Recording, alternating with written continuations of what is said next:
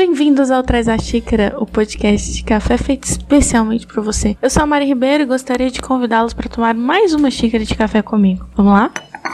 Podcast Traz a Xícara, feito especialmente para você.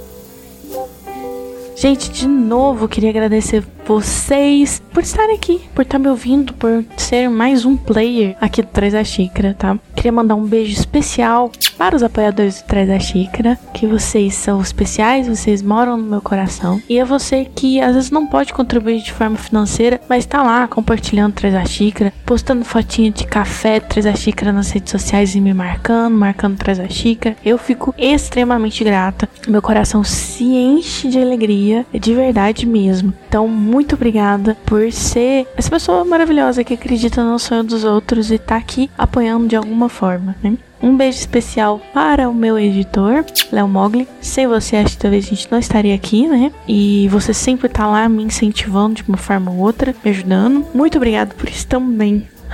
Acho que de recado é esse. E hoje, diferente dos outros dias, eu vou tomar um chá. É, hoje eu não vou tomar um café mas vai ser um chá de café. Você vai entender muito bem. Vamos lá?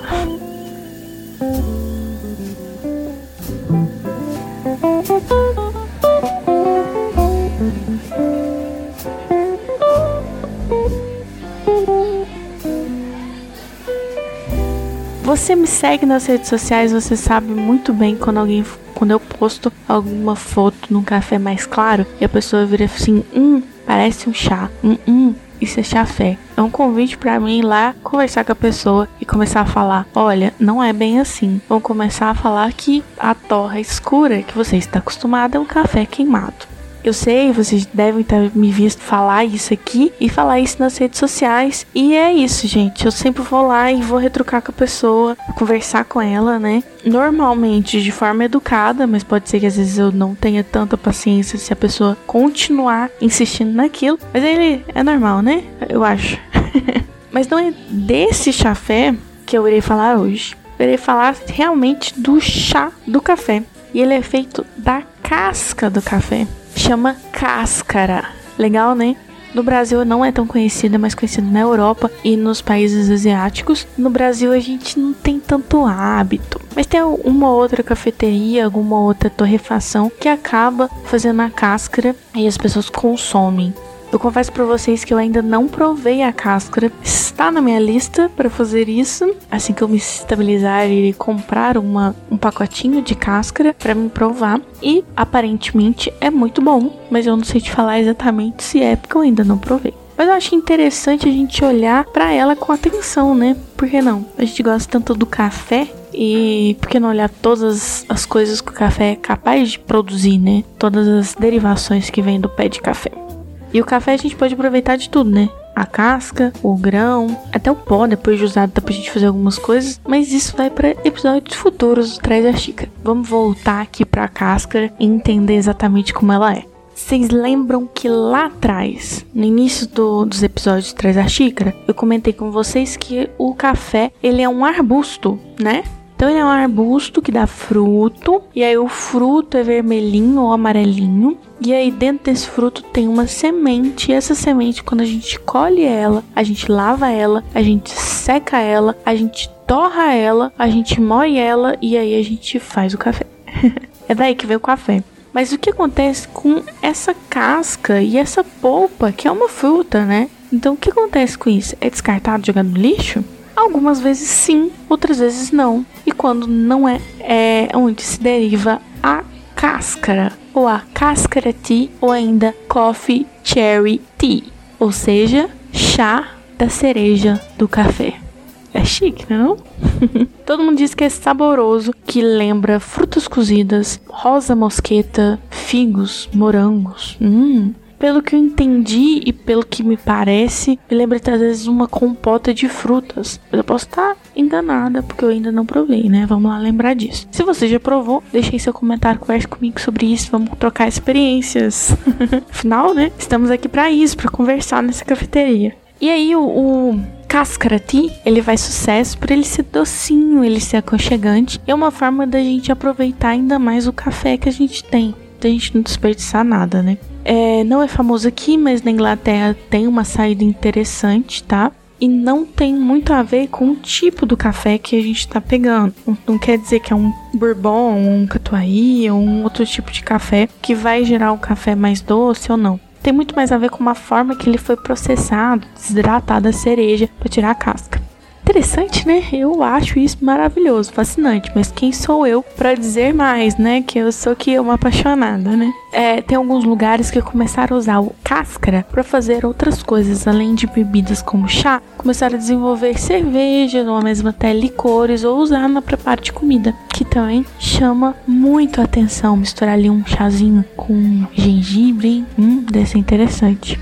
Em relação a questão de cafeína, ele tem pouca cafeína, mas tem muito sabor.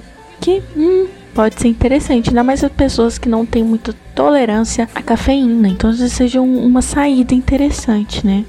Na Bolívia, ele tem outro nome, né? Té de Sultana que é um, um apelido meio infame, que é café de pobre ou café do exército, né? Por ser um preparo mais inferior do que o café, né? Tipo como se fosse um, um descarte, né? No Iêmen, ele já tem outro nome que é quiche, que aí eu acho mais interessante, que eu acho que remete muito mais à origem do café, né? Lembra quando eu falei do caudi, que ele fervia o café quando ele ia consumir? Então eu acho que muito mais vem dessa parte da cáscara do que propriamente do pó de café, né? Então talvez o Caldi lá atrás, o nosso criador de cabras, ele tenha feito um cascrati e não um cafezinho, como a gente tava pensando. Pode ser, pode ser que não, né?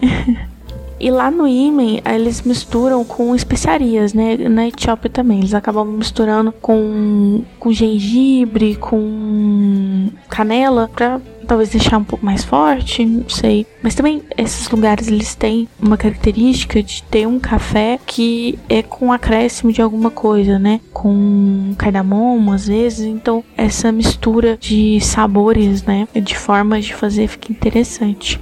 E a forma de preparo é um chá mesmo, infusão de chá. Às vezes o pessoal usa a própria prensa francesa para fazer, né? E é um chá que fica infusionado. Então você põe as cascarazinhas do café, põe água quente, deixa um pouquinho, depois coa e tá ali o seu café. Seu café não, seu chá. Ele pode ser, ser feito a modalidade de tipo cold brew, por assim dizer, entre aspas, que também funciona, né? Eu estou doida para experimentar. Espero que vocês também.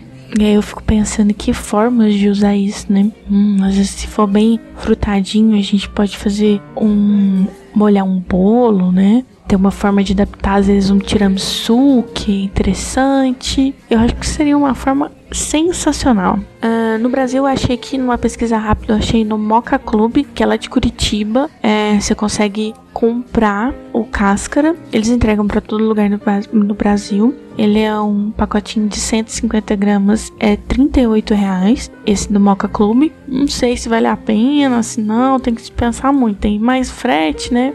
Mas é interessante saber das propriedades, da forma que tem, né? Do, das coisas que tem. Um chá que não é café. Ah, esse sim eu aceito vocês chamarem de chafé.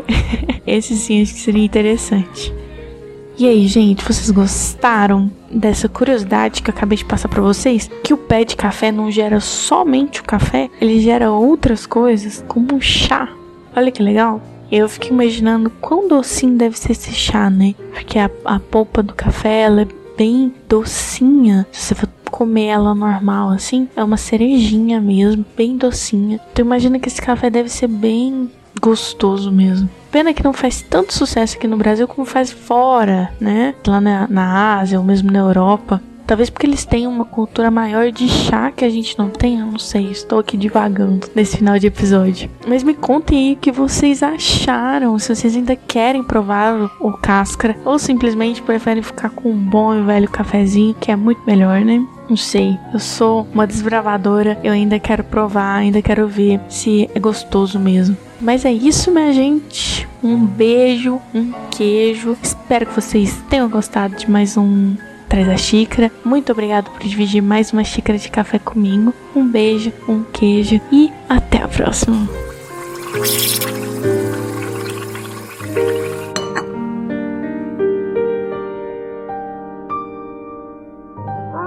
Mogli Edições.